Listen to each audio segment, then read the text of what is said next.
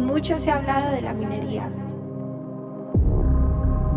pero muy poco se ha hablado en, español. Es hora, es hora de incrementar tu hash rate y minar ese bloque. Esto es Minería Disruptiva Podcast.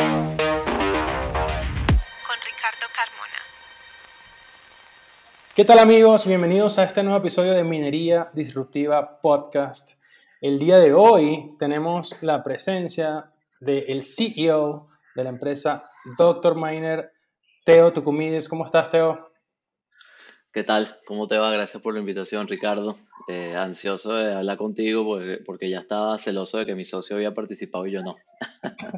Perfecto. Y este episodio es, especial. Qué bueno que tengas la, la ansiedad a mil porque este episodio es especial, lo vamos a hacer eh, más relajado. Este episodio es Minería Disruptiva Relax versión Drinking, porque aquí invitado, aquí tengo mi trago, eh, invitado también eh, mi amigo Teodoro, y nada, la idea es relajarnos, estar, estar tranquilos, y te cuento, la primera regla del día de hoy es que cada vez que se genere un bloque, ahorita estamos en el en el bloque número, para serte sincero, honesto, lo pueden verificar cuando quieran, si tienen su propio nodo, 718.556. Cada vez que se genera un nuevo bloque, fondo blanco, te doy, y te vamos a estar auditando. Eh, yo me estoy tomando aquí rápidamente un whiskycito, Macallan, este... un ron, roncito carúpano venezolano.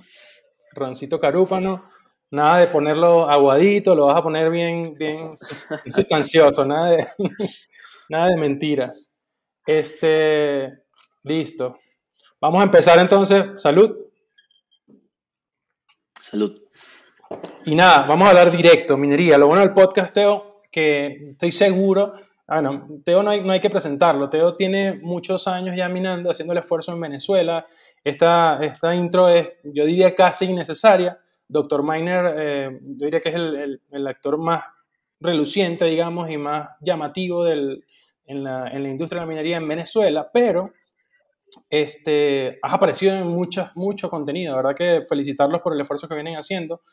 Y lo importante de este podcast, que te va a gustar, es que no vamos a tener que explicarle a nadie qué es Bitcoin. Vamos directo a la minería y a temas que seguramente no tienes no, no, no tienes la, digamos, la, dicha de estar hablando a menudo, sino que hay que, hay que echar un cuento atrás. Entonces, no, vamos a, darle directo y, y, bienvenido al podcast de minería, minería, Disruptiva. Ya se me empieza a trancar las palabras. Este, y nada, primer tópico, Teo, vamos a hablar de, minería en Latinoamérica. Traigo el, el, tema de, por supuesto, esto es minería en español, vamos a hablar de minería en Latinoamérica. Y el primer punto que me, que me surge y quiero empezar a, platicar contigo es el monopolio de la energía. Y fíjate que me parece muy interesante este tópico porque estamos minando a nivel global, ¿en dónde estamos minando más? En Estados Unidos en este momento. Em, eh, y la industria que se está desarrollando en Estados Unidos es una industria privada sobre, montada sobre rieles con tendencias casi 100% privadas, que eso es muy interesante. Este, el, digamos, el libre mercado del sector energético en Estados Unidos, pero vivimos un panorama muy diferente de la frontera del río, del río Bravo hacia abajo, ya estamos en, otra, en otro nivel, en otra, en otra estructura estatal, llamémoslo. Casi todos los estados de Sudamérica comparten esa política este, llámala buena, mala, pero esa política del monopolio del Estado sobre los recursos energéticos. Entonces, ¿cómo piensas tú que se va a, diferenciar y va a crecer la industria de la minería en, nuestra, en nuestro sector, a diferencia de otros lugares con otras tendencias más privadas? Bueno, Latinoamérica últimamente ha sido eh, bastante referencia en la industria con las noticias, vamos a llamar Latinoamérica todo lo que comprende desde Centroamérica hasta el sur, ¿no? Hasta Argentina. Em, eh, Latinoamérica está, ha estado en el foco en los últimos meses, más o menos desde el mediado del año pasado, desde que El Salvador hizo legal, legal tender Bitcoin y que el presidente Bukele empezó a hablar de minería eh, con energía geotérmica. Pero, más allá de eso, eh, de, a, pesar de que la gente se entere y empiezan a hablar de minería en Latinoamérica por una noticia de, de a mediados del año pasado por un país de Centroamérica que es bastante pequeño y que la energía que ofrece también es bastante pequeña en relación con otros países que ya venían realizando la actividad con potencias de generación energética mucho más grandes, te quiere decir que parte de lo que entonces hemos cometido errores en países como Venezuela, Argentina, Paraguay es que estamos vendiendo mal el país y el país se vende por los recursos naturales que tiene y por la capacidad de generación energética que tiene después de esos recursos naturales. Entonces, podemos, podemos agarrar con pinzas las cosas positivas que puede hacer El Salvador en el caso de vender el país para poder convertir energía en dinero, pero tenemos que saber la realidad y es que Venezuela, Argentina y podemos hablar de Paraguay Mentira. Venezuela, Paraguay, podemos hablar de Argentina por la importancia en los recursos energéticos y en la importancia también en la red de Bitcoin, en, en la industria de minería. Podemos hablar que venimos de hace muchos más años ya realizando la actividad de mining y, y topándonos con todos los problemas complejos que es lidiar con, con las empresas del Estado que regulan la transmisión, la distribución y la generación energética. Entonces, eh, no, el hablar de minería en Latinoamérica no pasa porque nos enteramos el año pasado por El Salvador, sino pasa por la cantidad de problemas que ya hemos tenido hace por lo menos más de cuatro o cinco años o seis años en Latinoamérica, específicamente en Venezuela, en Paraguay, con la minería. Y el, Estado obviamente le interesa tener el control de la generación antes de enterarse de Bitcoin y ahora le interesa tener el control de la generación aún más cuando se enteran de Bitcoin. Pero el interés no es lo mismo a la realidad del control en un futuro yo creo que más bien Bitcoin está descentralizando todo, no está descentralizando solo las finanzas, está descentralizando también eh, el monopolio del control de los recursos naturales de un país, el monopolio del control de la generación de un país, la distribución, la transmisión. ¿Por qué? Porque nacen... Pero lo que me da miedo, o sea, te, te muy rapidito, pero lo que me da, lo que, a ver, un eh, Venezuela en, sus, en sus mejores años, eh, cualquier país en crecimiento como México, por ejemplo, tiene, tiene le llega una transnacional y le dice, como en México ocurrió estos últimos siete años, y le dice, ¿sabes qué? Quiero colocar la megaplanta de la Nissan en México. Me voy a consumir, eh, no sé, 200 megavatios. Y México dice, 20, claro que sí. Ellos no les importa qué negocio estés haciendo tú aguas abajo de la energía. Eh, 20, que es buenísimo recibir inversión. Y yo siento que así puede pasar, pero o sea, me da, me da como miedito que que esté, ¿sabes? La codicia, la codicia de, no, no solamente esto, sino que yo quiero agarrar donde haya de más. Entonces, ¿no, no, te, ¿no te da un poquito de temor la codicia de los estados o sientes que se va a dar esa plataforma política eh, fértil para que, vente, yo necesito que tú te vengas, Teodoro, yo necesito que tú te vengas a México. Sí, siempre van a haber las ganas de controlar más de lo que tienen actualmente, pero también tiene que, hay que medir la capacidad que pueden tener para controlar una industria como por ejemplo el mining de Bitcoin, que es una industria que es incontrolable como Bitcoin, que es incensurable, eh, censorship resistant al final. Y, y los que participamos en la industria de minería somos censorship resistant también. Porque cuando tú haces una actividad que promueve o ayuda o colabora con algo, un fin último, que en este caso es una tecnología que tiene censorship resistant, tu actividad también lo es. Pero el, en Venezuela, eh, el, en el caso específico de Venezuela, yo como venezolano y representante de una empresa venezolana de mining, yo lo que creo es que más bien interesa que vengan eh, inversionistas nacionales e internacionales a minar en Venezuela, no solamente por los recursos energéticos, sino por la infraestructura instalada que está actualmente y que la única forma de recuperar esa infraestructura instalada actualmente en generación, quizás en distribución y en transmisión, es trayendo a estos inversionistas extranjeros que quieren minar Bitcoin porque pueden recuperarla ellos privadamente.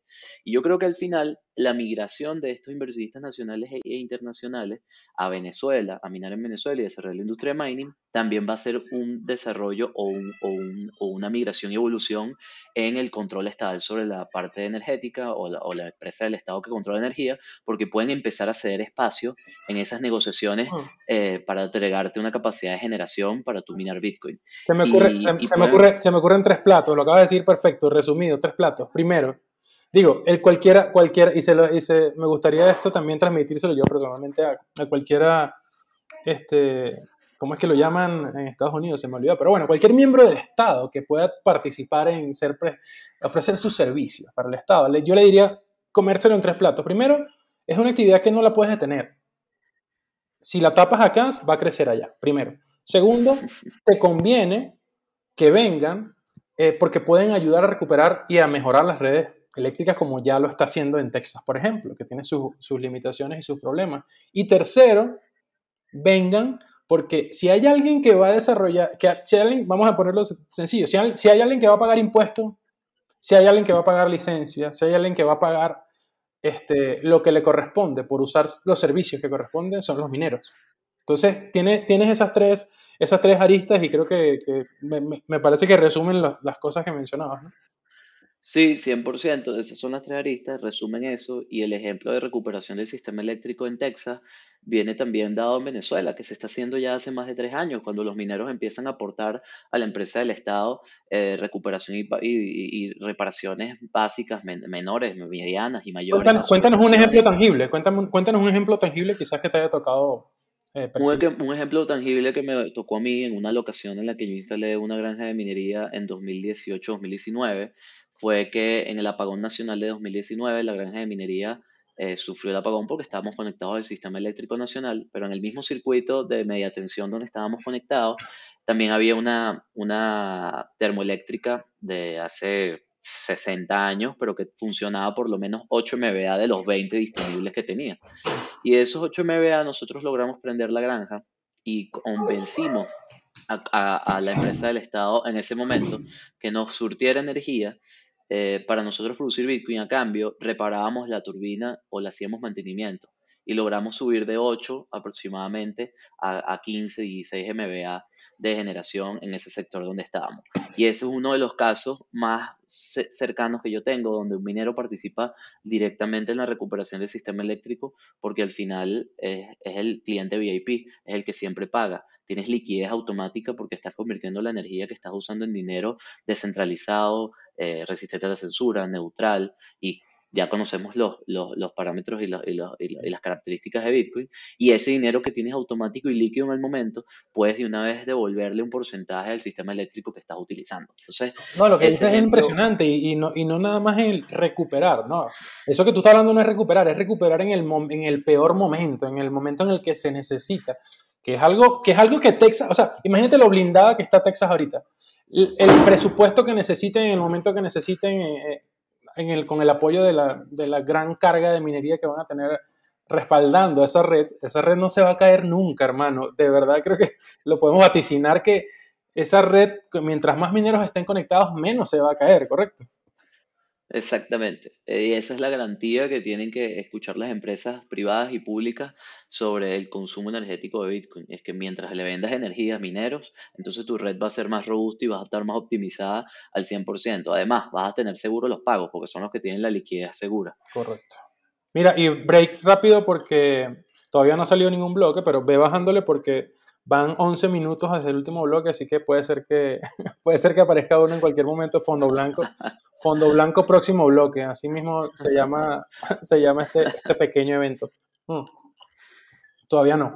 Ahora, eh, fuentes de energía. Fuentes de energía. Em, justamente es notable la situación de Texas. Texas está en el punto, eh, se me olvidó el nombre que le colocaron, pero era como el, el punto perfecto de Estados Unidos, en donde coincide eh, petróleo y gas, por supuesto. Coincide solar, una banda de buena energía solar en el centro de Estados Unidos y otra banda también de viento. Entonces coinciden dos renovables y coincide gas natural y petróleo. Excelente para la producción de energía, tienen su ERCOT, está muy bien.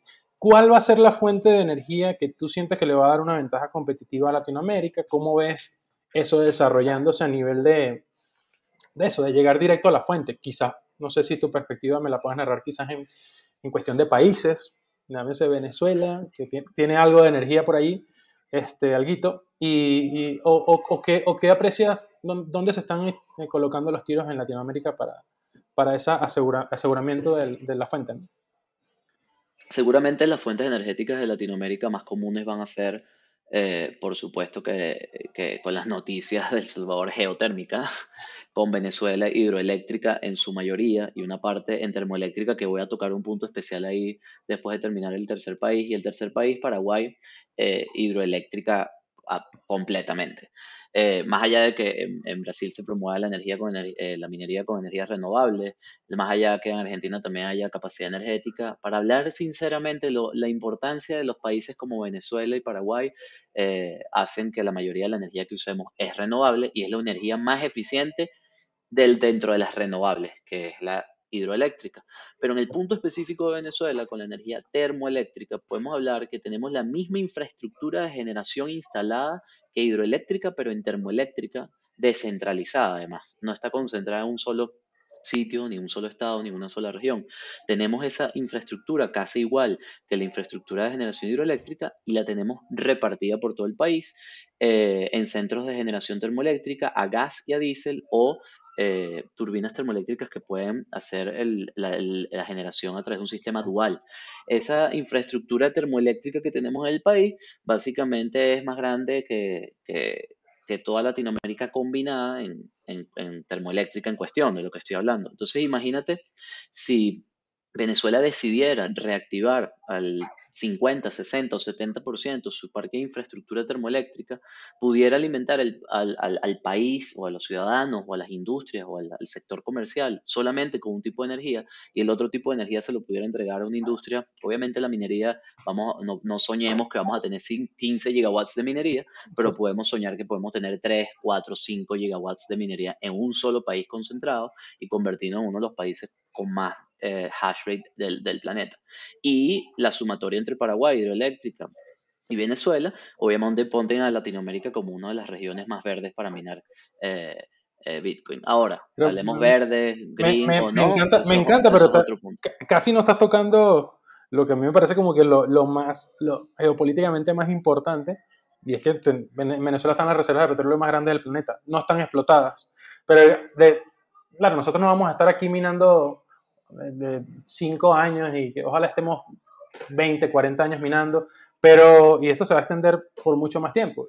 ¿Dónde queda esa reserva de petróleo más grande del planeta? ¿Dónde queda esa explotación gasífera que sabes que en Venezuela está apenas casi que naciendo para la cantidad de, de gas y de energía que tenemos? Entonces, interesantísimo. Bueno, si hablamos de energía renovable, obviamente con agua es suficiente, ¿no? Si hablamos de energías todas, Usamos agua, usamos gas, que somos el, país, el octavo país en Venezuela con más gas del mundo, con las reservas de gas más grandes del mundo, y usamos petróleo para hacer diésel, para alimentar toda esa infraestructura eh, termoeléctrica repartida en todo el país. Entonces, si usamos solamente agua, tenemos el Guri y ahorita somos uno de los países más importantes en el mundo en minería. Y si usamos las dos, eh, eh, cuando me refiero a usar las dos, significa que la termoeléctrica esté activa usando diésel que viene del petróleo y el agua que que es de donde viene el Guri, ¿no? Una de las hidroeléctricas más grandes del mundo. Entonces, eh, el, petróleo, ¿dónde queda? El petróleo justamente no se está utilizando ahorita en masa para minar porque ese, esa, esa parque de infraestructura termoeléctrico está paralizado, bueno, por algunas faltas de mantenimiento, por algunos problemas internos que no vamos a entrar en ese tema porque estamos hablando de algo sabroso y bonito que es el mining. Y, y, obviamente si utilizáramos el, se, pierde, se, pierde, de vista la potencial. La, infraestructura termoeléctrica sumada al, al, GURI, primero se pierde de vista, como tú mismo lo estás diciendo, y segundo, hacemos la minería mucho más segura, porque la minería no tiene que estar concentrada en un solo sitio, 500 megawatts, 400 megawatts, 300 megawatts. La minería es descentralizada como Bitcoin. Ah, mira, ya va, eh, espérate un momento. Salud por eso, porque el bloque 718.558, fondo blanco, me quedaba bastante.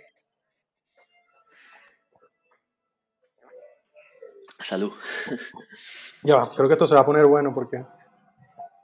Entonces, adelante, para cerrar el punto, básicamente, básicamente necesitamos descentralización regional, descentralización eh, en, continental y descentralización mundial. Y cuando yo hablo de descentralización regional, es que un país no concentre toda la minería, en el ejemplo de Venezuela, no toda la minería debería estar en Puerto Ordaz, por ejemplo. No, y, me, hiciste, me hiciste hacer sentido que igual a los mineros les importará mucho este número que, que igual lo, expuse en una, en una charla justamente acá en México y era, son 13, el, el estimado hace un mes, ¿no? Era 13.000 megavatios. 13.000 megavatios. Esa es la red de Bitcoin. 13.000 megavatios. Y tú sabes que se están construyendo justamente esos bloques de 200 megavatios que mencionaste, se están construyendo y no de 200, de 600. y te pueden construir 800 y Texas se está llenando de esos mega, mega warehouse eh, absurdamente grandes. Y, 200, saca la cuenta, 200 de 13.000 es algo considerable. O sea, es, ese hecho de, de, descentralizarlo también a escala aguas abajo. Justamente eh, Juan José Benítez en otro de los episodios nos decía que estaba tratando de, de que aseguráramos 500 megavatios, por lo menos 500 megavatios de Paraguay. Y es poquito, es muy poquito. Ponte a ver la red de Bitcoin 13.000, luego te repito. Y los, y los que están haciendo en, en el resto de, de, Texas, o sea, nos van a pasar por encima. Entonces tiene sentido la minería eh, a escala aquí en Latinoamérica. De verdad que creo que apoyo mucho ese comentario. Claro, claro. ¿Y, ¿Y qué va a pasar con esas grandes granjas de 400 megavatios y 500 megavatios en Estados Unidos? que Estados Unidos no tiene las reglas claras para minar todavía. El hecho de que eh, hay un gobernador, un senador, un congresista que se ponga los laser eyes no significa que vayan a protegerte toda la vida en la industria. ¿Y cuál estado, ¿y eh, cuál estado sí protege? No sabemos. A ver, hay estados, no hay, pero, hay estados que protegen, no hay estados que protegen, pero hay estados que por lo menos te ponen las reglas claras. Pero no hay garantías, es lo que me refiero, ¿cierto? O sea, al final. Nunca las va a ver, nunca las va a ver nunca debe de haber, pero yo prefiero estar con, por lo menos con las reglas claras.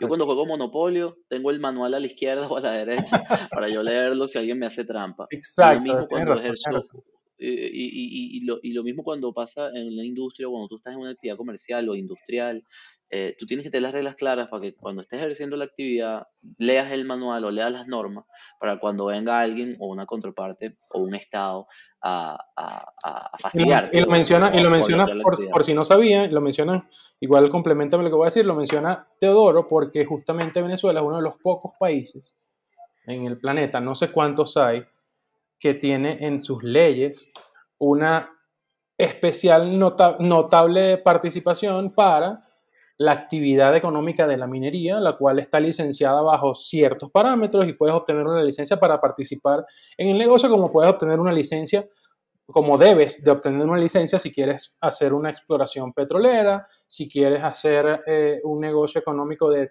tal magnitud, así como tienes acceso a esas licencias, hay una licencia especial para minería, ¿correcto, Teodoro? Aclararlo un poquito para pues quizás otros que nos ven en, en Latinoamérica. Correcto, y, y el hecho que yo diga que tenga las reglas claras no significa que estoy vendiendo o estoy eh, cegado con, con, con, el Estado venezolano y con las regulaciones. No, eso, no, no, se confundan o no nos confundamos. Con, una cosa es tener las reglas claras, otra cosa es que haya garantías de que esas reglas se respeten. Otra cosa es estar de acuerdo con quien emite las reglas, no. Otra cosa es que las reglas, reglas cambian mañana. No. Otra cosa es que las reglas pueden cambiar con un gobierno distinto. No lo sabemos, pero el único punto importante en esta conversación o en este punto en específico es que las reglas claras permiten tener un poco más de certeza hacia dónde va la industria, pero por la experiencia de otros países donde las reglas no han estado claras y donde han salido los mineros corriendo, yo no voy a construir una instalación de 100, 200 o 300 megavatios en un solo sitio, porque los costos de movilización de esa e infraestructura son muy fuertes y generan muchas pérdidas a las empresas, generan muchas pérdidas de distintos motivos, hasta de empleos para los trabajadores. Entonces no podemos actarnos de decir que generamos empleos con mining, pero cuando sale una regulación y salimos corriendo con 500 megawatts, todos los empleos que se pierden. Entonces hay que descentralizar la industria a, pesar de que ya está descentralizada o, hay, sus críticas, pero eh, hay que seguirla descentralizando, hay que ponerla en pedacitos. Yo estoy de acuerdo con instalaciones de 10 megas, de 5, de 15, de 2, de 1, de medio mega eh, descentralizado en distintas zonas del país, en distintas zonas industriales donde existan excedentes energéticos, con estas normas claras. Si yo mino en Estados Unidos, no sé cuándo vayan a lanzar una regulación que me suba los costos energéticos para los mineros o que prohíba el uso de la energía para minería en un estado y tengas que salir de ese estado a otro estado. Entonces, la instalación de este tipo de granjas muy grandes o a gran escala eh, tienen que ser porque la persona que está detrás de ellas tiene que estar demasiado seguro de que no va a cambiar la regulación. Eso es una, puede ser una opción. Pero si en China había instalaciones de 600 megavatios y 800 megavatios y los mandaron a pagar, hay que aprender la lección. Y en Venezuela específicamente, en Paraguay y en otros países de Latinoamérica, vamos a poner el ejemplo de El Salvador, no deberíamos cometer el error en la latinominería, en la latinominería, No deberíamos cometer el error que cometen otros países, que cometen otras empresas a nivel mundial. A pesar de que digan, coño, pero eso es una empresa muy grande, ¿cómo ellos van a pensar cometer un error? Y este, este, este, este consejo me lo está dando eh, Dr. Miner, que es una empresa venezolana, que es mucho más pequeña. Bueno, el ejemplo se lo estoy dando porque tengo clientes que vienen corriendo de países donde las normas no están claras. Mira, y normas claras. Aquí hay una norma clara y es que acaba de cumplirse otro bloque, 718-560, y aquí vamos a terminar en el piso al final del capítulo, así que fondo blanco, amigo, ni te lo había servido. No, pues. Aquí está. Salud. No, está fuerte. Entonces, bueno, ese, es el panorama que yo veo, que yo sigo y que yo apoyo. Es mi mi filosofía en la parte de mining concentrado a gran escala. Te quería preguntar de, Venezuela. Ahora me voy a saltar a hablar de la minería en Venezuela porque quiero que me cuentes un poquito cómo ves tú las, prioridades, eh, cómo ves tú el, panorama. Eh, me, encantaría que dieras un, un poquito estatus 2022 de la minería en Venezuela en cuáles son mejores lugares, ubicaciones, eh, en cuáles son uh, las cosas que han cambiado. Y, obviamente poner un poquito le estoy igual a la, gente, eh, las reglas de la minería han estado bastante estables para Venezuela, eh, han habido varias regulaciones para proteger a los mineros en, el sentido de que ya no te pueden llegar a confiscar a, a gatillo feliz cualquier, cualquier lugar de equipos de minería, sino que hay una protección de verdad bastante interesante que me parece muy,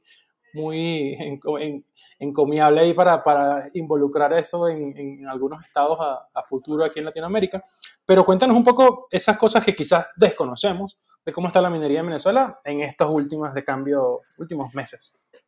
Bueno, voy a empezar por la, por la competencia y por las empresas privadas que han sacado en los últimos dos años, 2020 y 2021, eh, empresas que han promovido y han, y, han, y, han, puesto un nombre sobre la mesa.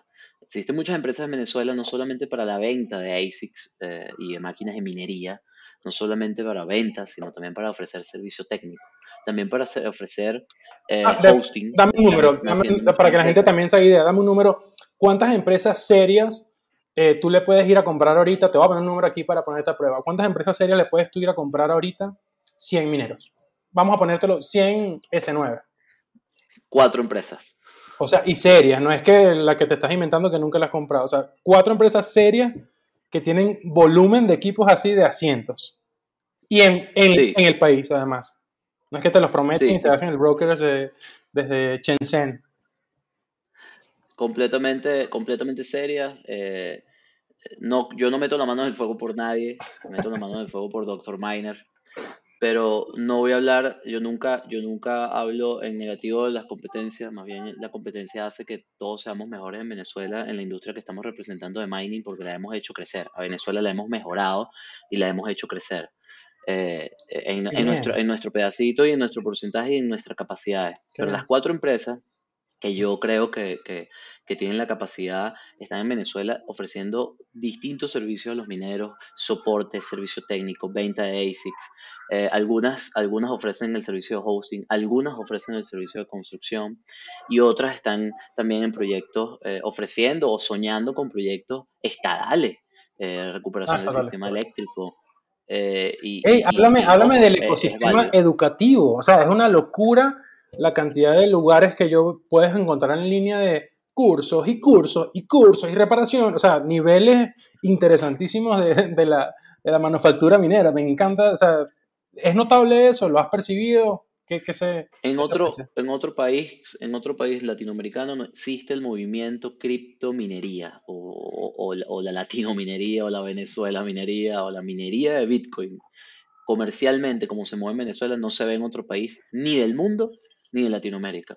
Y la, a nivel académico en Venezuela es también impresionante los movimientos que hacen hasta empresas de minería en la parte académica, no solamente para enseñarte cómo minar, qué es minar, que es Proof of Work, que es el algoritmo de consenso, los sistemas operativos, firmwares, sino también empresas académicas que te enseñan cómo reparar un minero.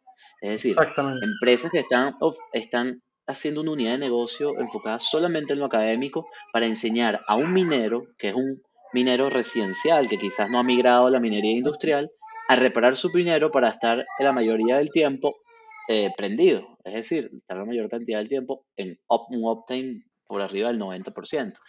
Imagínate gente o personas venezolanas que tienen un título de abogado, como soy yo, y soy el dueño de una empresa de minería, o, empresas, eh, o personas que son arquitectos, ontólogos, médicos, que dependen actualmente netamente de la minería y que además de que dependen netamente de la minería, ahora saben de electrónica reparando un ASIC. Exactamente. Reemplazando, reemplazando condensadores, filtros, eh, Molex. Y, esto ha generado eh, demasiada importancia en la industria porque eh, la eficiencia de las operaciones en Venezuela ah. ha aumentado bastante porcentualmente, ha aumentado bastante porque ahora las cantidades de máquinas que uno tenía inoperativas ya ahora la tiene operativas o un gran porcentaje las ha recuperado. Y esto hace que las granjas se mantengan con un uptime por arriba del 91% en Venezuela, donde era el país del apagón nacional y donde era el país del, del, problema con Internet. Y actualmente tú puedes prestarle un servicio de hospedaje a un cliente que esté completamente satisfecho, un cliente internacional que pensaba que llegaban los mineros a Venezuela y se iban a desaparecer. O pensaba que los mineros no iban a pasar el, el proceso de importación. Una, Fondo blanco, próximo bloque, 718-562. Ya estoy aquí, ya estoy deslizando las palabras. Pero me parece brutal lo que estás diciendo porque, a ver, me, pusiste a pensar optimista en, la educación. Eh, pero ¿sabes qué? En, en, qué se me fue el cerebro una vez diciendo en mi mente? ¿Sabes qué? Te voy, te voy a contar una historia. Yo en el 2000, en el 2015 salí de Venezuela. En el 2015 fue el, preámbulo de la hiper, no bitcoinización, de la hiperinflación en Venezuela. Fue justo, justo el momento en el, en el cual la inflación quizás despegó de un del 50% mensual, pero bueno, el chiste es que en ese momento yo recuerdo que ya había en Maracay, en una ciudad eh, como, como la séptima octava de Venezuela, ya yo, ya yo, ya yo había escuchado de talleres de reparación de ASICs. O sea, donde llevaban los ASICs en moto de una casa a otra, porque era, eran talleres de reparación, digamos, eh, artesanales. Y en esos talleres de reparación en el, 2000, en el 2015, te estoy hablando. O sea, ya mi padre, que, que digamos, le encanta ese movimiento eh, tecnológico en, en Maracay, inclusive me decía, no, ya yo conozco, ya yo sé cuál es el que está reparando ASICs. Y eso a mí me, me, me, tenía loco. O sea, yo no tengo, yo, yo, no puedo tener ni siquiera una noción del nivel. Y quiero destacar esa parte, porque de verdad no lo, no lo habíamos mencionado anteriormente, el nivel de, de, profesionalismo que se está creando en Venezuela alrededor de la, del mantenimiento y del servicio, que lo primero que se me hace, lo primero que me viene a la mente, Teodoro, es la exportación de talento. O sea, eh, los mineros, ya, ya, ya, ya me imagino eh, eh, CTOs o, o, CEOs de empresas de minería venezolanas, pues ya tienen el expertise y que va a hacer falta el día de mañana en grandes mineros, quizás afuera. Exactamente. ¿qué, ves allí? ¿Qué ves allí? ¿Qué ves allí? ¿Qué, se está creando? Yo siempre, yo siempre, yo siempre he comparado la industria petrolera eh, que es una industria energética, obviamente, ¿no? Pero vamos a hablar del petróleo específicamente, como, como, como, como la industria de minería. O sea, siempre, siempre eh, para mí ha sido completamente igual. O sea, una empresa eh, le presta servicio a otra de montarle la infraestructura para extraer el petróleo, la otra tiene el terreno, eh, tienen que pedir licencias, extraen el petróleo, el petróleo tiene un valor en el mercado, el, el petróleo eh, es volátil, es un activo que obviamente medir la cantidad del activo no es como Bitcoin que, eh, que, que, tiene una cantidad finita. Tú descubres, descubres yacimientos de vez en cuando por allí.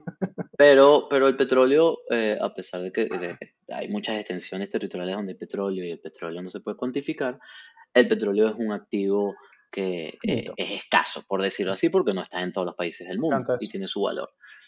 El hecho de que eh, Venezuela haya sido un, es un país petrolero y hemos exportado eh, los mejores ingenieros petroleros casi que del mundo, hay empresas de, de, petróleo a nivel mundial ya americanas, noruegas, vamos a hablar de, empresas incluso en el Medio Oriente, presididas o, o, gerenciadas por venezolanos. Y esto que tú acabas de decir es un punto de los que yo siempre le estoy apostando, porque, por ejemplo, un, un, líder de servicio técnico, por ejemplo, en mi, en mi, oficina los dividimos así, ¿no? Hay líderes de servicio técnico, hay técnicos avanzados, hay técnicos básicos, pero un líder de servicio técnico tiene la capacidad de buscar trabajo en cualquier parte del mundo donde haya industria de minería desarrollada. No me digas que se te han ido ya, se te han ido ya. No me digas. No, Casi, no se me ha ido ninguno, no se me ha ido ninguno ya, y el, el, punto por qué no se me ha ido es porque valoramos su trabajo de una forma muy positiva. Claro. El, el, departamento de servicio técnico es el único departamento en el cual nosotros le ofrecemos una comisión a los, a los, a los trabajadores, a los técnicos, de porcentual de los equipos que reparen. Imagínate el valor y la motivación de sacar un porcentaje de equipos reparados para que te toque unos equipos y poder entonces tú ser dueño ahora de una ASIC y poder minar, tú como técnico, pasar de, de tener una situación quizás precaria, algunos no, algunos sí, eh, cada quien tiene su situación económica dependiendo de las circunstancias de su vida, pero imagínate estar en una situación donde eh, no, no tenías claro qué ibas a hacer, siendo técnico electrónico, no conociendo la industria de mining, habiendo, estabas reparando cornetas de, de discotecas o, o teléfonos celulares y pasaste a una empresa de minería a reparar máquinas de minería con un buen salario y además obteniendo un porcentaje de los equipos que repares y pasando de no tener ni siquiera un vehículo, tener carro y, y cambiar tu vida. Y eso va a pasar no solamente en mi empresa eh, adquiriendo y creciendo profesionalmente, sino que quizás vamos a exportar conocimiento para países como Estados Unidos, ah. Paraguay, China, eh, que China sigue la minería, Kazajstán y otros países donde la energía es barata. Y la exportación de talento es la misma, eh, eh, a ver, genera el mismo valor que también la liquidez de dinero que está entrando al país. No, no, no, no, no, esto se va a Es que de verdad no lo había pensado a, ese nivel porque todavía... Ah, a ver, todavía, todavía se están creando esos megavatios afuera. Así de sencillo. O sea, todavía se están creando esos megavatios afuera. Es decir, todavía esos puestos de trabajo se están creando. Pero la mina de, de, trabajadores, por supuesto, y de expertos, de gerentes de plantas, de, directores de, unidades de minería, se está creando en Venezuela. Definitivamente se está creando en Venezuela. Eso va a ser notable. ¿Sabes qué? Eh, justamente Sabemos que la minería, la minería o, mejor dicho, el hash rate de cada país es algo totalmente estimado. De verdad que el que te diga que sabe exactamente cuántos hash rate tiene cada país y que te lo, te lo confirme exactamente, tú sabes que es un loquito porque no, no, hay la, no hay la real confirmación. Hay algunos estimados, lo cual sirve. Pero, eh, ¿sabes qué va a decir más de la realidad de quienes están minando? Cuando empecemos a ver talentos exportados de otros países. Cuando yo veo, cuando yo veo que el director de Bit, el CEO de Bitfarms es, es argentino, tú levantas la alerta, ¿no? Dices Argentina. Pero cuando empecemos a ver poco a poco, cada vez más, eh, personas fuera, y, eso se va a dar normalmente, es la, es la, demostración de, verdad de quién tenía realmente el, mayor poder de, de minado y la mayor experiencia en ese sentido, me, me parece súper súper interesante ese punto. Completamente, los ah, países ah, petróleo. Mención, un momento, mención, mención para un compañero que le, le, quiero, yo lo quiero entrevistar, yo quiero que esté en el podcast, por favor, Teo, ahorita lo, lo, lo fastidiamos en Twitter. Él se llama Andrés Romero, él es Head, ahí lo tengo en el celular, Head of Global Sales de Northern Data AG, que es una empresa minera en Europa. Yo quiero que él. Gran, es, gran aliado. Él es venezolano. ¿Tú lo conoces? 100%. ¿Tú lo conoces? No, no, mira. Pues tú, porfa, le vas a decir que aquí la pasamos bien, que aquí nos tomamos un trago cada bloque y, y que traemos unas preguntitas por ahí y que justamente voy a hacer un break ahorita en la, en la, en la ruta que teníamos ahí de nuestro plan de vuelo y te voy a hacer la primera pregunta shot. Yo quiero ver el, el shot que tienes. Aquí tengo un, un mezcal bueno, te voy a tener. Tengo ¿Qué tienes de shot? ron. Otro ron, otro roncito. Bueno, tú vas a decir si me respondes esta pregunta o tomamos los dos porque esta es la regla. Si respondes la pregunta, no tomamos, porfa, respóndela, pero la tengo aquí, está, está caliente la pregunta. Pero si puedes, porfa, respóndela. Este, te voy, te voy la pregunta es esta, amigo Teo. ¿Cuál es el peor socio comercial en la historia de Dr. Miner? Escucha bien la pregunta. ¿Cuál es el peor socio comercial en la historia de Dr. Miner? La respondemos y contamos aquí, sacamos los trapitos al, sol o, o, nos las tomamos. ¿Qué dices tú? No la respondemos. no, vale, no, bueno, dale. Fondo blanco. Aquí. Hermano.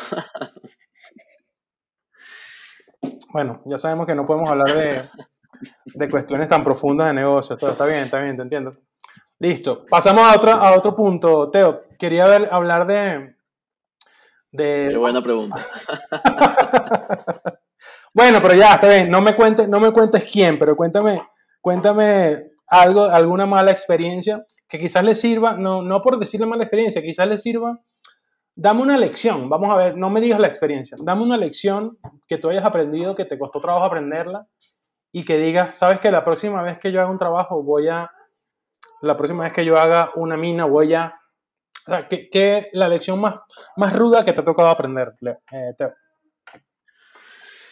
Bueno, la lección más importante que tienes que aprender es que a la hora de construir una granja de minería, eh, debes presentar un anteproyecto a un cliente y debes explicarle con detalle cómo funciona un equipo de minería, el consumo variable que puede tener por la potencia de minado o hash rate a la cual la vayas a configurar, qué firmware vas a utilizar y a partir de ahí el anteproyecto eléctrico firmarlo en detalle para, no, para que no hayan problemas eh, a la hora de que prendan la granja, hagas la puesta en marcha y quiera poner más equipo eh, de los que tenía la capacidad eh, o más capacidad de hash rate de la que realmente tenía. Entonces, a la hora de construir una granja es muy importante saber el nivel de operación de hash rate que van a tener tus equipos para tú poder dimensionar eléctricamente los circuitos y que no haya malentendidos entre el estilo de operaciones de tu cliente y el estilo de operaciones de tu empresa. Claro, porque vale la pena destacar, ahí igual que quizás no, lo saben todos los nos están escuchando, Dr. Miner no solamente eh, construye sus propias, bueno, vamos a decir que yo veo tres modelos de negocio allí, quizás más, pero el primero, por supuesto, minar a través de sus propios activos. El segundo, eh, construir minas para terceros, o sea, prestar servicio de construcción, instalación, lo que sea. Y y quizás, ah, eh, bueno, el tercero, por supuesto, lo voy a dejar el tercero, pero creo que está, está en el top, pero quizás el pool de minería de Dr. Miner. O sea, son esos tres modelos de negocio que traen, que quizás puedes mencionarnos si tienes algún otro más, si estás ofreciendo equipos de minería, cómo, o sea, danos una breve descripción de cuáles son los, los modelos, o, exacto, la, interacción que tienes con, con el ecosistema. Bueno, descubrimos, hemos descubierto con el tiempo la cantidad de, unidades de negocio que puedes crear en una empresa de minería y son infinitos, ¿no? Ah. Pero nosotros actualmente ofrecemos la venta de ASICs a nivel nacional, tratamos de que haya una cantidad mínima para no promover la minería residencial, a pesar de que eh, en el mundo hay un movimiento de la minería residencial un break, importante. un break ahí, explícame, ya va, estás, me estás comentando de que tratas de no motivar la minería residencial. Sí. un poquito, trato de, eso. Trato de no motivar la minería residencial por temas de regulaciones y porque tengo las normativas y el reglamento claro. Entonces, si sé que la minería se está incentivando, pero para realizarla en zonas industriales, yo como empresa tengo el deber de no motivar la minería residencial y tratar de vender ASICs en una cantidad mínima para que sean instalados en un sitio donde no sea ¿Qué tal? residencial. ¿Qué tal eso? Y eso es derivado, eh, digamos, no derivado, pero digo, digo, derivado de que Teo entiende cómo es la minería, pero una comprensión que también va apoyada de acuerdo a una estructura legal bien fundamentada, que seguramente, yo no, la, yo no la conozco de detalle, pero seguramente habla de que no debes minar en tus casas. O sea, es un poco, va por allí, ¿no?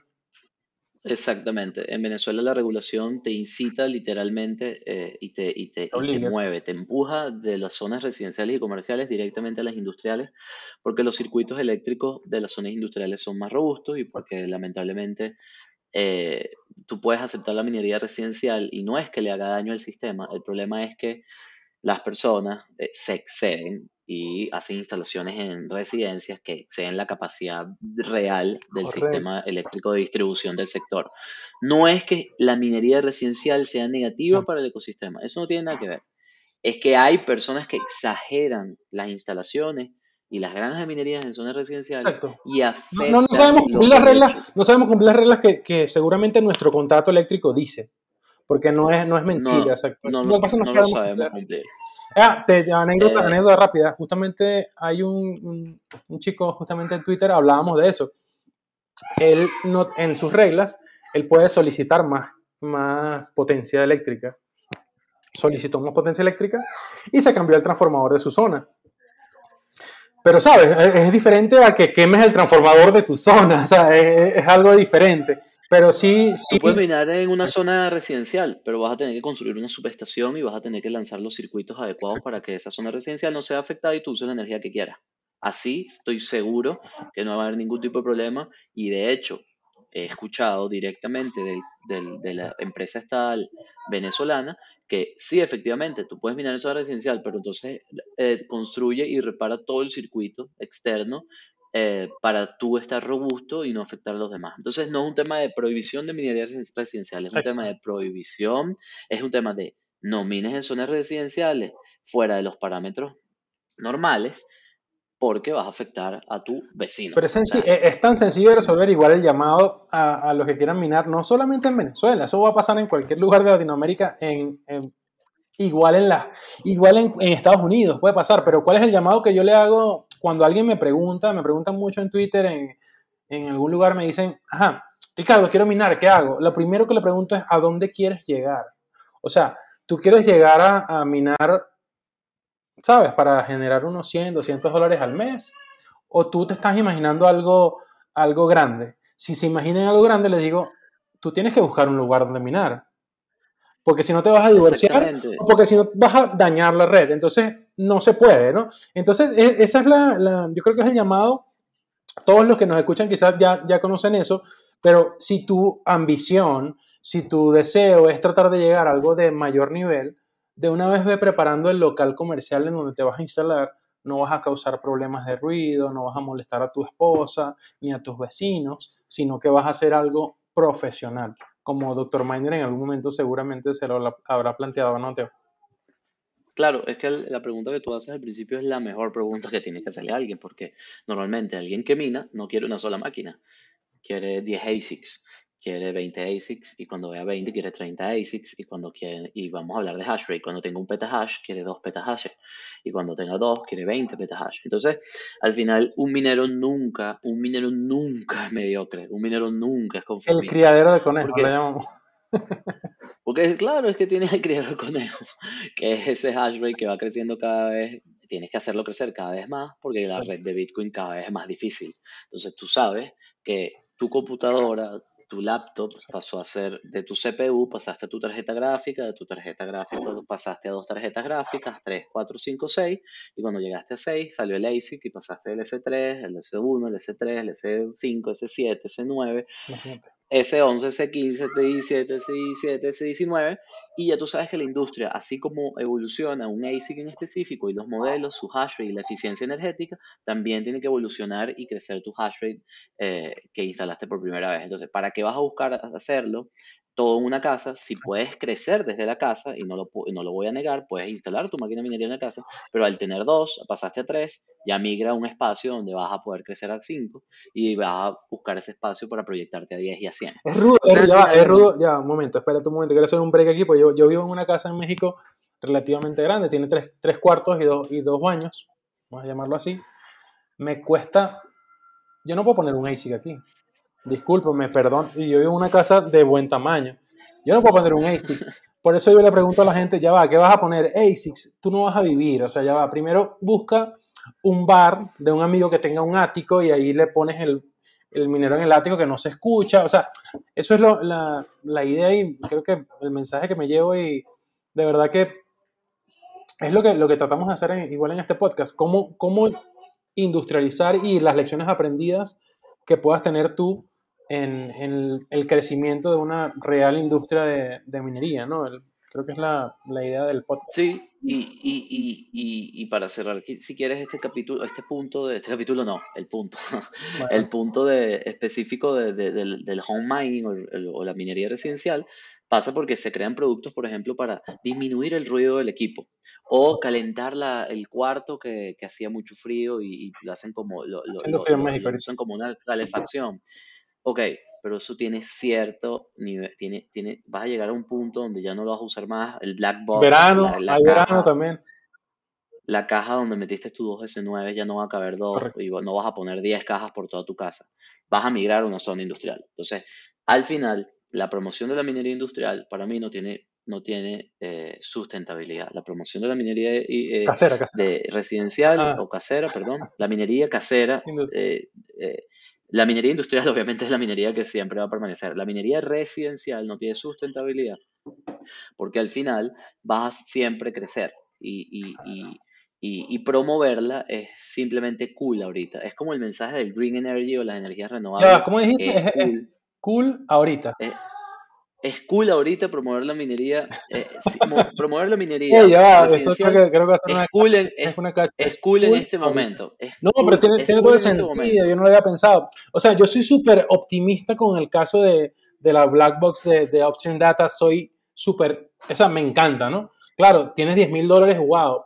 Pero realmente, realmente lo que va a pasar el siguiente mes, que esa persona que puso 10 mil dólares para ponerle ese 19 más la black box, ¿qué va a pasar? ¿Qué crees tú que va a pasar al día siguiente? Él va a decir, necesito otra black box. Y después al día siguiente va a decir, ya me tengo que salir de mi urbanización porque no puedo. O sea, me parece, no, no lo había pensado, qué cagada que no había pensado el segundo paso, pero eso va a pasar. O sea, es eso va a pasar. Y, y, y, la, y, la, y la descentralización de la minería no va por el residential mining eh, o la home mining. La, descentralización va por la minería industrial, pero a gran escala descentralizada. Eh, el, el, home mining es igualito. Hablar de home mining o de minería residencial es lo mismo hablar de energías renovables. Eso es lo mismo. Es, es, es el marketing cool porque vas a vender más. Eh, eh, al, retail si promueves la minería residencial. Sí, sí, promueves, el caso, promueves el caso de, del minero solo que está ahí trabajando y wow, lo descentralizaste en 300 casas alrededor, pero esos 300 personas van a estar diciendo, ya va, eh, mejor lo saco de aquí y lo pongo allá en el galpón con, con, mis amigos y pago menos energía, ¿no? O sea. Claro, claro. Ojo, siempre se empieza por algo y eso no lo voy a negar. Yo comencé en mi casa, pero al, fi, al principio, apenas vi que comencé en mi casa, te estoy dando la experiencia personal, que apenas vi cómo comencé en mi casa y los movimientos y las proyecciones, de una vez tú construyes tu futuro con base a esas proyecciones y tu futuro depende de la construcción o de una empresa de mining o de una minería personal, privada, anónima, eh, pero a gran escala. Yo tengo que, que, hacer mención a dos cosas. Primero, la, la visión que tuviste de decir, ¿sabes qué? Esto, esto como se puede escalar y se puede hacer un negocio serio y creo que eh, al ser el fundador y el principal, el principal visionario de lo que podía pasar, de verdad mis respetos. Y segundo, tienes que contarme una historia para que igual a, Juan le dé mucha pena, pero me tienes que contar cómo fue que lo convenciste a él, porque él me cuenta que, él me cuenta que tú le llegaste y le dijiste, ya va, eh, eh, empieza, léete esto, o sea, esta es la minería, esto es Bitcoin, y el día, ah, ¿qué estás hablando aquí tú, Teo? Cuéntame, cuéntame, cuéntame una historia graciosa de, de, esa, de esos primeros recuerdos que te, de, de, o de Juan, o de alguno de los que te acuerdas de que tú dices, ya va, convéncete. La, la, la historia, la historia más, más, más cómica es que yo conozco Bitcoin porque me estafan con un esquema Ponzi eh, de cryptocurrencies, o sea, de criptomonedas. De un altcoin por allí toda loca ni siquiera era un altcoin, era un esquema Ponzi visible del cual yo me dejé llevar simplemente porque decía cryptocurrency y yo nunca había escuchado el término cryptocurrency, es decir, cryptocurrency no lo, no lo escuché por Bitcoin ni por Ethereum. Una estafa prehistórica. no, una estafa prehistórica. Es decir, escuché el cryptocurrency, no lo vi en, crypto, en CoinMarketCap, ni lo vi en, por Coinbase, ni lo vi porque eh, me enteré que había... No se te cayó el eh, precio de Cardano por ahí, no, no fue eso. No, no, no. Me ofrecieron cryptocurrency con un proyecto, no voy a decir el nombre, y, y me estafaron, pero yo esa noche que pagué lo que pagué y que invertí lo que invertí, yo y me metí en Google y puse cryptocurrency. y el término cryptocurrency o criptomoneda me llevó directamente a Bitcoin, la primera noche que me estafaron. Y esa misma noche que me metí en Google eh, y puse cryptocurrency, entendí que era Bitcoin porque me quedé hasta las 5 de la mañana leyendo que era Bitcoin y la primera, la segunda pregunta que me hice, porque la primera fue ¿qué es cryptocurrency? La segunda pregunta que me hice fue cómo se crean las criptomonedas o, cómo o, eh, how to create cryptocurrencies o quién o, who creates cryptocurrency y de una vez me salió minería, Bitcoin, mining, Bitcoin, eh, lanzamiento del S9. En ese momento estaban lanzando el S9. Eh, y yo, y yo automáticamente dije... Lanzamiento del S9, qué momento tan bueno. O sea, estás hablando del, del, del, caballito de hierro, del caballito de hierro de la minería. El caballito de, y, y, yo veo, ya va, ¿qué es esto? Y yo, de una vez, en el, en el preciso momento, yo compartí la imagen del S9 y más o menos expliqué no, no sabía ni explicarlo, a, Juan José y a mi socio y, a, y, al otro fundador y a, y a mis amigos cercanos, mira, eh, quieren meterse en un negocio conmigo, es, tenemos que comprar una máquina y esa máquina genera un rendimiento en dólares y tal. ¿Cuánto costaba? ¿Dos mil dólares? En ese momento un S9 costaba en Venezuela 700 dólares, que es exactamente lo que cuesta ahorita. y entonces, ¿cómo fue la historia, la historia graciosa de convencerlo? ¿Qué te dijeron? ¿Qué te dicen un Y yo mandé la broma y, y, en el mensaje del grupo de mis amigos, eh, absolutamente nadie me respondió. O sea, a ver, tú sabes cuando mandas un mensaje al grupo y nadie responde. Y de repente, de repente, mire, ¿quién ganó el juego del Madrid? Y te, y te da ganas de salirte del grupo. En ese preciso momento, cuando me dieron ganas de salirme del grupo, eh, pensé, bueno, hago, hago, hago el negocio yo y, y, me arriesgo yo. Pero al día siguiente o días después, Juan José me dice, eh, ajá, Teo, ¿qué es lo que estás diciendo de, de, de, de esto que, que, estabas explicando de la máquina y de, y, y de la minería?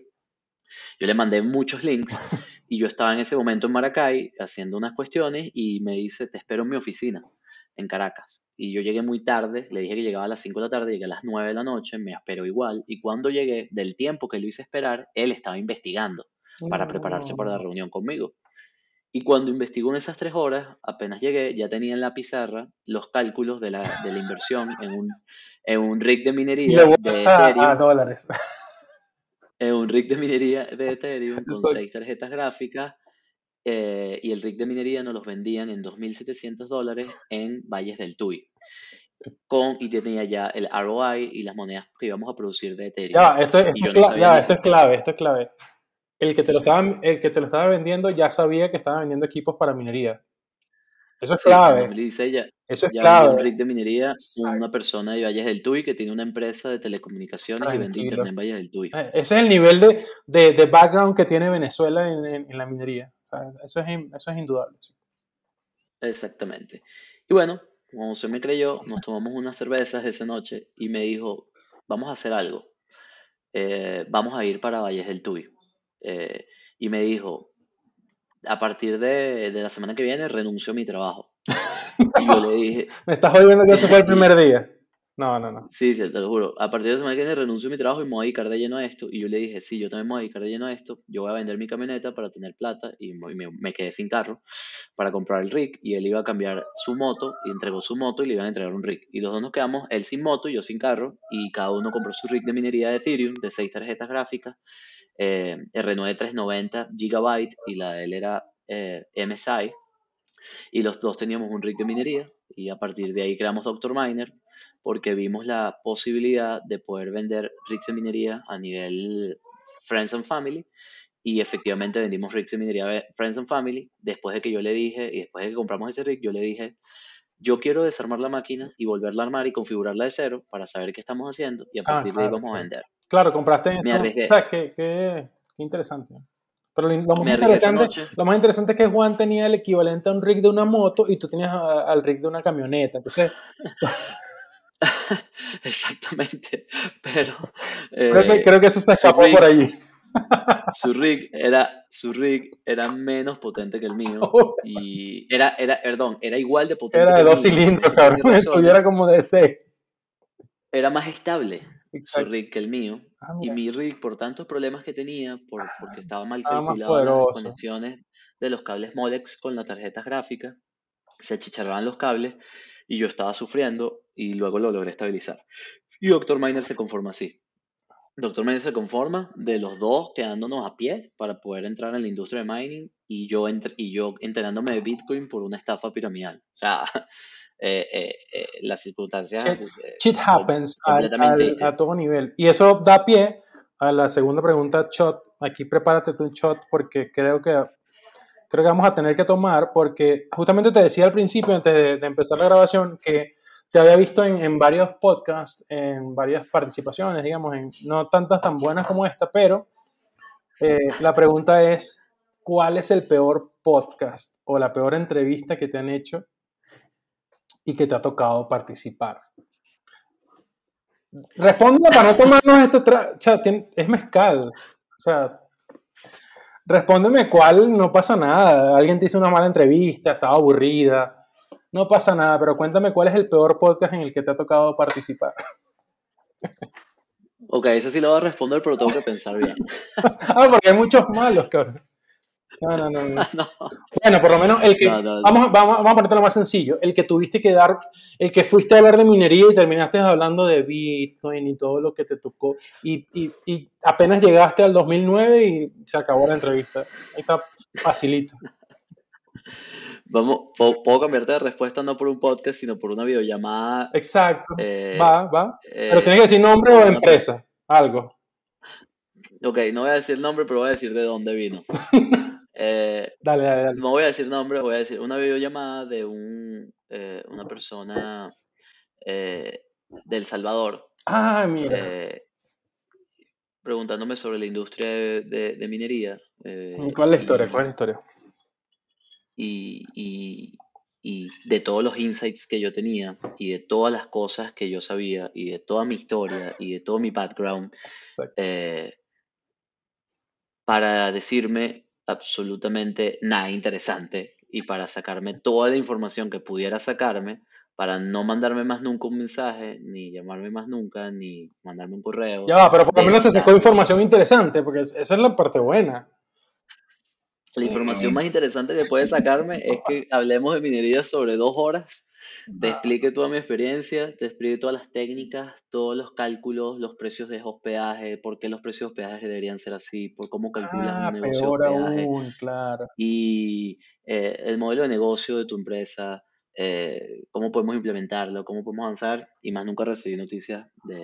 o sea, ni siquiera lo Ni siquiera, bueno, ni siquiera hablaron, ni siquiera terminaste de, ejecutar algún negocio, nada, se acabó. Eso. Nada, y, no, y no, no pasa por no ejecutar el negocio, simplemente, mira, eh, el estatus, ¿no? Pero bueno, ese tipo de cosas, por, por eso te quise cambiar el podcast, porque creo que los podcasts todos en verdad han sido buenos, todos los podcasts han sido productivos, más bien me encanta participar en podcasts que hablemos de mining porque se expande la voz como unos evangélicos en vez de Bitcoin, unos evangélicos de mining. qué fastidioso esto. Mi esposa me dice también, ya, ya deja de recibir, deja de recibir esos evangélicos aquí y comerte carne de parrilla aquí en la casa, porque hacemos parrilla de, de Bitcoin aquí en la casa. Entonces dice, ya, ya está bueno. Pero sí, es eso, o sea, el, valor agregado que tienes tú, por ejemplo, con todo lo que conoces de minería, eh, con, todo, con todo lo que estás ahorita eh, absorbiendo como de información, eh, con todas las personas interesantes que estás entrevistando.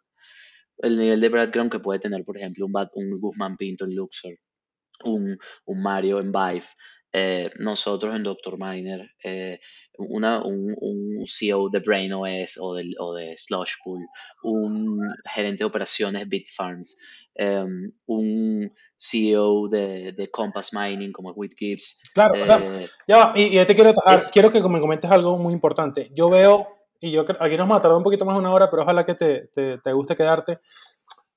Mira, yo digo que, ¿sabes qué?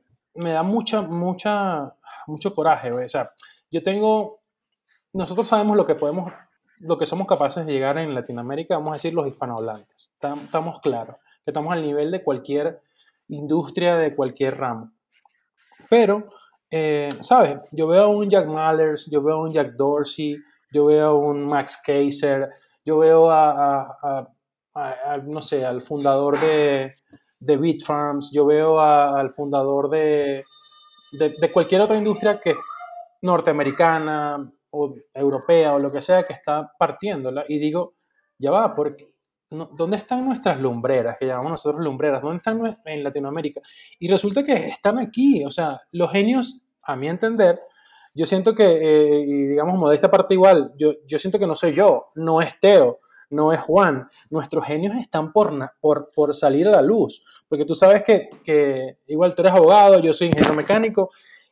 Eh, cabrón, o sea, los que, están, los, que te pueden llegar mañana a diseñar el mejor minero del planeta están en nuestros países, están allí, pero están durmiendo. Entonces yo, yo siento que mientras más contenido podamos nosotros generar, esas, esas, esos, esas lumbreras, esos cerebros geniales van a empezar a nacer poco a poco cada vez más. Y esa es mi, mi hipótesis. O sea, yo siento que nuestros Jack Mallers están todavía dormidos allí en, eh, pensando quizás en, en, dólares o en, pensando quizás en, en cualquier otra cosa, pero están allí, ¿cierto? Están, están 100% ahí y ojo, hay, hay unos que no, no están despiertos 100%, pero simplemente el marketing y el nivel de publicidad y el nivel de exposición de una empresa americana a nivel mundial obviamente supera el nivel de exposición que puede tener una empresa en Latinoamérica. Simplemente pasa por el capital eh, disponible y el capital que pueden levantar más fácil que nosotros. Eh, tú estornudas en Nueva York o estornudas en Miami y levantas 100 millones de dólares. En Venezuela levantando capital eh, levantas unos cuantos miles y tienes que levantar de muchas personas. Allá haces una ronda de inversión y construyes un emporio de minería por lo interesante de la actividad y por lo, y por lo preparado que están, eh, como nosotros lo estamos, pero nosotros tenemos otras realidades. Entonces, al final, tienes que, tienes que hacer, eh, compensar, ¿no? Uno tiene la posibilidad de levantar más capital y tener más exposición por el nivel de marketing y otros estamos en un país donde la capacidad de generación es, es, a veces superior, las condiciones son mejores por el clima pero y tenemos las reglas claras. Entonces, eh, y tenemos reglas claras. Entonces, al final eh, de las circunstancias, por un lado se habla mucho y se vende, se vende más, te vendes más como empresa, por otro lado no te vendes tanto como empresa, pero creces más eh, en, operativamente, en hash rate, en consumo, en ventas, en clientela. Y, y, eso es el potencial que, que, que, hemos construido en este lado del río en Latinoamérica. Potencial. Yo ahí, Teo, ya para ir cerrando, ¿cómo ves el potencial de los próximos cinco años de Dr. Miner? O sea, dame, no me dejes el, el, escenario en el que tú estás ahorita o en el que estás creando ahorita. Dame el escenario. Vamos a, vamos a empezar a, tratar de soñar, digamos. Van 17 minutos el último bloque, pendiente ahí con el trago porque puede ser que salga un bloque pronto, pero dime cuál es el escenario que tú dices, mierda, si esto se va este, del planeta, aquí me veo. ¿Dónde te ves?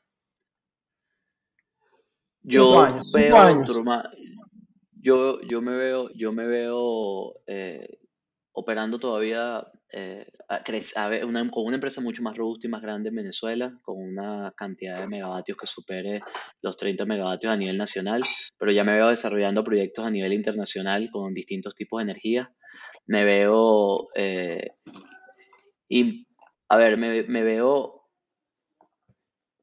cambiando cambiando y influyendo en un punto específico en la industria, siendo un muro de contención eh, por el discurso y por la, y por la y por la perseverancia, siendo un muro de contención contra posibles regulaciones en un futuro.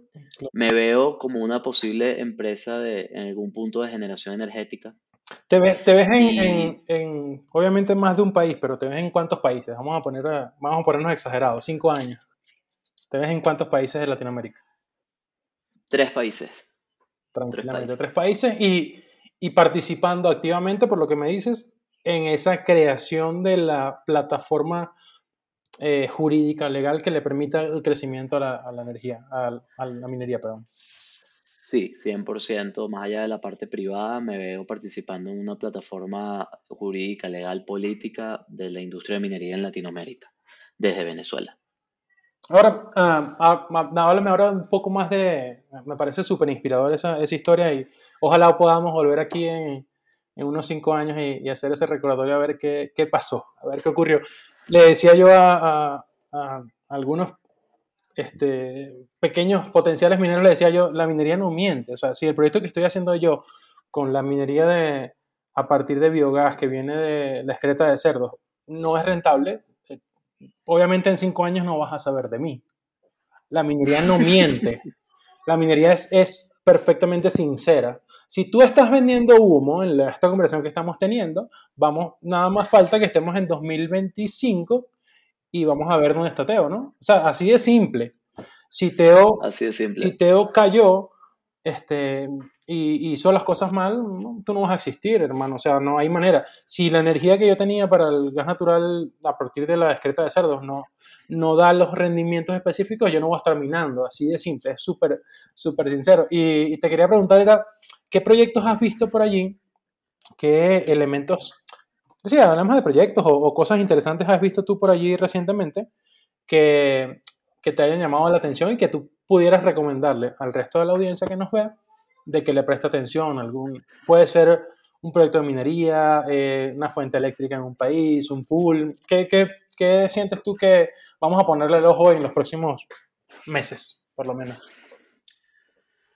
Bueno, uno de, de los proyectos que más, más eh, me gustan eh, para, para Estados Unidos y que hay que reconocer el esfuerzo de, ese equipo es Compass Mining, cómo ha conectado a la gente que quiere minar con granjas de minería y el servicio de intermediario que hacen para personas que conectan el eh, servicio de hosting y, básicamente eso es brokerage de energía a nivel mundial. Es una locura, ¿verdad? Que, o sea, yo cada vez que he escuchado Compass digo, o sea, el nivel de atención al cliente, o sea, yo me imagino una locura y digo, ah, yo no quisiera estar ahí. O sea, es interesante. Es, una locura, es una locura porque el reto principal de nosotros es solucionar la atención al cliente, automatizar la atención al cliente de nuestros clientes actuales de hosting, de la cual ahorita manejamos 22 usuarios. Ah, eh, y, y, son 22. Imagínate tener miles de usuarios conectados a nivel mundial en distintas granjas del mundo con distintos niveles de operaciones, tipos de operaciones, idiomas, además. Idiomas. Entonces,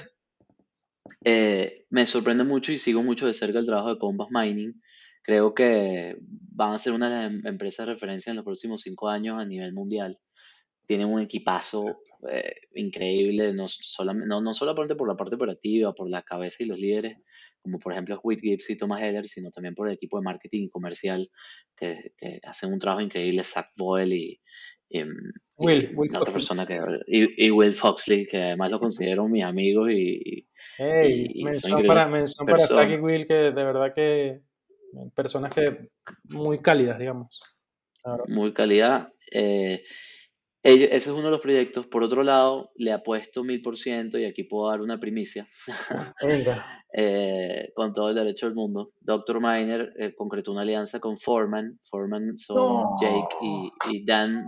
No conozco a Foreman, o sea, perdón, no conozco a los creadores de Foreman, pero conozco a Foreman, obviamente y, ya cerramos una alianza comercial eh, y ya Foreman eh, va a desarrollar, o ya desarrolló, ya está funcionando, ya lo estoy usando en todas las granjas de minería, eh, el sistema de control y monitoreo para, para Dr. Miner. Dr. Miner va a sacar un producto en Venezuela de monitoreo y control y ya está listo. O sea, testeando. Una, una, una, subsidiaria, un branch de, de Foreman, digamos, adaptado para, ¿qué? ¿Español? o sea, ¿cuál, es la idea?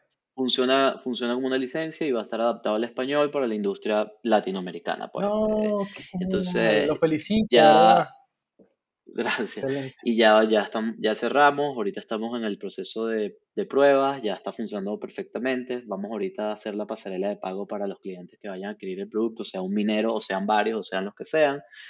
Y, y bueno, el, el producto... Eh, un poquito en, en, en dos oraciones, qué es lo que hace el producto que vas a, van a ofrecer próximamente? El producto que vamos a ofrecer simplemente va a optimizar las operaciones y te permite visualizar de forma detallada todos los problemas que tienes en tu granja de minería y cómo solucionarlo de una forma más rápida. Exacto. Visualización, monitoreo, lo que hace Foreman, igual explicar un poco más que es la visualización remota, el monitoreo remoto, el, el accionamiento remoto sobre hacia dónde están minando, detalles que puedes controlar, no solamente monitorear, sino controlar a los mineros de manera remota, ¿correcto? Controlar a los mineros de manera remota. Y, y, y también ah, in situ y el nivel de acceso que puedes eh, darle a, a, cualquier operador de tu granja. Nosotros tenemos un nivel de operador desde el gerente de operaciones a coordinador de operaciones o coordinador de farm. Luego tenemos operadores avanzados y operadores básicos y puedes darle un nivel de acceso y un nivel de maniobrabilidad a cada operador distinto. Hay un operador que puede solamente agregar miners, hay un operador que puede ah, agregar perfiles, cambiar passwords estructura de perfil. y básicamente estructuras de perfiles las puedes crear y puedes hacer un sitemap, crear un mapa de básicamente de tu granja con puntos que te, que te muestre o el hash rate o los puntos, un heat map, un, mapa de calor y puedes localizar los puntos calientes de tu granja. Entonces, bueno, eh, es para volarse la cabeza el software. O sea, se pierde de vista. Ya, un momento, hay que, hay, que, hay que mencionarlo porque se pierde de vista que o sea, es que es el, es el first mover advantage, o sea, el primero en tropicalizar un producto de ese nivel de especialización, que hay pocos, en mi experiencia de verdad, Sí, hay pocos. Hay muy pocos. Hay pocos. Y tropicalizarlo a ese nivel venezolano, obviamente te da la primera insight, el primer insight, ¿no? O sea, lo está tropicalizando una empresa venezolana haciendo una alianza con, con Foreman que deberíamos, me cuesta mucho, yo quiero generar, o sea, yo te puedo generar si quieres siete podcasts en inglés, eh, Teo, pero yo quiero, yo quiero generar, seguir generando contenido en español, yo quiero traer a, me vas a ayudar a buscar a ese ese latinoamericano que está trabajando en Forman, que tiene que haber uno, aunque sea, aunque sea el, el que limpia el piso, pero vamos a hablar con él. Yo quiero traerlos al podcast y que cuenten su experiencia. De verdad que los felicito mucho porque sé que ese producto con Forman es, va a ser brillante de verdad y, espero que también lo tengamos en la granja de, de nosotros en Jalisco y, y, de verdad les deseo lo mejor allí en ese, en ese aspecto. Nada más te voy a pedir la última, la última pregunta, ya te dejo libre, ya una más de una hora llevamos aquí este, hablando. Se acaba de minar el bloque 718564. Vamos a tomarnos un fondo blanco en, en, honor a, Satoshi, digamos, a, todos los que están viendo en este, momento. Adelante. Este, además de en honor a Satoshi, en honor a, a, todos los que nos están viendo, también por una de nuestras trabajadoras de la empresa, que lamentablemente se nos fue en diciembre, Liana Vergoya. Este trago es por ella. Adelante. Nada más te quería preguntar una última, una última cosa que siempre me, me gusta mucho comentarla porque te pone a pensar, seguramente te va a agarrar desprevenido, pero cuéntame esa historia que recuerdas con cariño porque fue una cosa loca que te ocurrió, hablando de, cuando estés minando y, y, alguna experiencia que tú dices, wow, yo estaba en ese lugar y me pasó esta cagada, o me pasó esta, esta cosa graciosa en una granja. Cuéntame esa historia favorita que guardas y que a lo mejor cuentas en, en alguna historia graciosa. Un momento jocoso.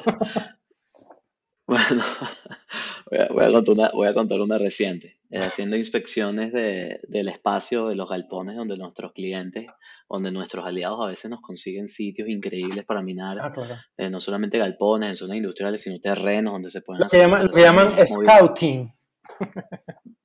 Literalmente, aquí, aquí, ya, ya hay, aquí ya hay corredores inmobiliarios para granjas de minería. o sea, el que se llama corredores inmobiliarios para granjas de minería 2022. Eso, eso lo, acabo, eso lo acabo de inventar, pero me acabo de dar cuenta que puede ser un buen trabajo. eh, le recomiendo a los corredores inmobiliarios especificarse en eso. Así como hay galpones y hay apartamentos y oficinas, el que, sea, el que sea corredor inmobiliario de granja de minería. Lo van a llamar, ¿no? Puede pegar. Va a tener unas buenas llamadas. Lo van a llamar. Lo van a llamar. Sí, lo van a llamar. Y acabo de inventar un cargo, así que presten atención. Es un trabajo. Em, en, ese, en, esa, en ese rol que me toca a mí, de, de, de aprobación del espacio para los aliados, para clientes, para amigos, para familiares que me llaman, Teo, conseguí un espacio, ven para acá, quiero que tú me digas si funciona por el tema de ventilación, temperatura. Claro, ese que te llama, ese que te llama ya tiene la casa siete mineros y dice, ya tengo que sacarlos de aquí. Exactamente, volvemos al tema, efectivamente. O, o vio el, el, crecimiento exponencial de la industria eh, y yo le vengo hablando desde el 2016 y en 2021 me está llamando cuando Bitcoin tocó 69 mil. Pero bueno, no lo, no lo juzgo a nadie, ojo, cada quien entra a un nivel y creo que siempre... Hay quien eh, compra el precio que se merece. Para... Exactamente. um, al final de esas inspecciones, al final no de esas inspecciones, al final del cuento es que yo hago esas inspecciones y verificando una tanquilla de electricidad, eh, la verifico, veo qué, hay, dónde está, dónde está el transformador. Tú eres el abogado, el abogado electricista de media tensión de la empresa. Completamente, o sea, ya yo literalmente puedo verificar los planos eh, o planos unifilares, eh, cálculos eléctricos, cálculos de redes de telecomunicaciones, yo soy el que los aprueba además. O sea, es increíble cómo puedes tú diversificarte no solamente en tu carrera y, en, los negocios, en todo. Y bueno, me fui de la tanquilla y me puse a hablar en círculo explicando qué es lo que íbamos a hacer y retrocedí tres pasos en, eh, y me volví a caer para la tanquilla para abajo completamente. y me fui para abajo y, bueno, gracias a Dios no me pasó nada, tuve una lesión en la costilla. no te pasó nada. un, pulmón perforado, pero no pasó nada, está bien. te caíste ya, y la tanquilla así, o sea, completo. O sea, no fue que te caíste tus piernas en una tanquilla así pequeña, era una vaina del tamaño de 12 metros. Completo hasta la, hasta, sí, no, completo y bueno, pude salir y, y, bueno, una lesión en costilla por una semanita o dos semanas. Pero dime por lo menos, dime por lo menos que empezaste a minar allí. Estoy en este momento construyendo ahí. Bueno, valió la pena, viste, que valió la pena. Excelente. Sí, valió la pena, valió la pena la caída. Qué buena historia, de verdad que, de, verdad que me, me, me, encanta que lo que dices es cierto, o sea, no sabemos en dónde estamos. Yo desde, desde 2014 ando pensando en cómo minar, ando pensando en cómo minar, ando pensando en cómo aprovecharlo. Quizás mi, mi, mi expertise, este, quizás tu expertise era, era de negocios y, y, sacar los negocios. Yo, yo, mi expertise es de gas natural. Entonces he estado siempre pensando cómo sacar de gas natural la minería hasta que en 2021 fue que encontré a, a, un loco que estaba minando, perdón, que estaba extrayendo el gas natural de, de la excreta de cerdos y ahí dije, ¿tú, tú estás loco? Sí, tú le vendes eso a alguien más porque si se lo vendes a la red de Bitcoin te va a pagar cuatro o cinco veces más de lo que te estás pagando. Entonces, de verdad que qué bonito que, que, que como dice Max, ¿no? Este, el, tú no cambias a Bitcoin, el Bitcoin te cambia a ti y seguramente tú no tenías que hacer nada alrededor de una tanquilla de, eléctrica donde te caíste y, y, bueno, ahora estás minando. vamos a empezar a minar a partir de esa, de esa granja, eh, Teo. Perfecto. Nada más cuéntale a la gente dónde, dónde puede contactar en el, dónde puede conectar al pool de minería de, de Dr. Miner y dónde te pueden conectar contigo. Bueno, eh, para contactar con, nosotros, saben que en Venezuela el Instagram es la red, eh, es la red social comercial eh, por excelencia, no a diferencia de otros países, donde una empresa se puede manejar más por Twitter que por Instagram. En Venezuela, en Dr. Miner, literalmente como se escribe Dr. Miner, por Instagram tenemos el link que te abre el acceso para nuestro grupo de Telegram, para el número de teléfono donde te atiende nuestro asesor de ventas, donde te atiende nuestro servicio técnico para máquinas de minería. Y eh, tenemos nuestra página web www.drminer.com, a pesar de que está en construcción en este momento porque la estamos remodelando, también tenemos otra opción para el pool de minería somos el primer pool de Latinoamérica, pool de Venezuela, eh, en alianza con una empresa americana que es Luxor. Eh, y puedes ingresar a mining.drminer.com y puedes registrarte, iniciar sesión y poder configurar tus mineros en Latinoamérica. Energía que se genera en, Latinoamérica, hash, a hash rate que se queda en Latinoamérica. Energía que se, que se pierda. A mí me encanta este, hablar de la energía, de la energía perdida, eh, hablaba, habla mucho Nick Carter de el término que yo todavía te pongo la tarea porque tu amigo me, me, presentaste el término latinominería. Creo que, creo que sepan que el primero que me lo mencionó a mí fue Teo, la latinominería, pero hay un término que todavía estoy tratando de traducir. Pero te, te tengo una sorpresa. Traduje uno, uno muy bueno, te lo voy a buscar ahorita, pero quiero traducir unrivaled energy, o sea, energía que no tiene rival. Pero energía que no tiene rival suena medio medio chafa, dicen los mexicanos, medio, medio aburrido. Entonces, energía que no tiene competencia, energía incompetida, esa energía que todas las redes, la red eléctrica de México te produce, tiene la capacidad de generar 84 mil megavatios. Pero ¿cuánto realmente ocupan? Quizás 40, quizás 50 en algún momento, en algún momento se sube a 60, en algún momento se baja a 30. Entonces, esa, ese remanente es la energía que no está competida, esa energía de capacidad que tiene la planta hidroeléctrica, que tiene la planta termoeléctrica, esa, esta energía quiero poner el nombre, todavía estoy entre incompetida, todavía estoy ahí medio rara, pero el, término que te, comentaba que, que, había acuñado y que lo presento aquí ahorita, se llama eh, suntuosidad infalsificable. ¿Te suena? Suntuosidad infalsificable.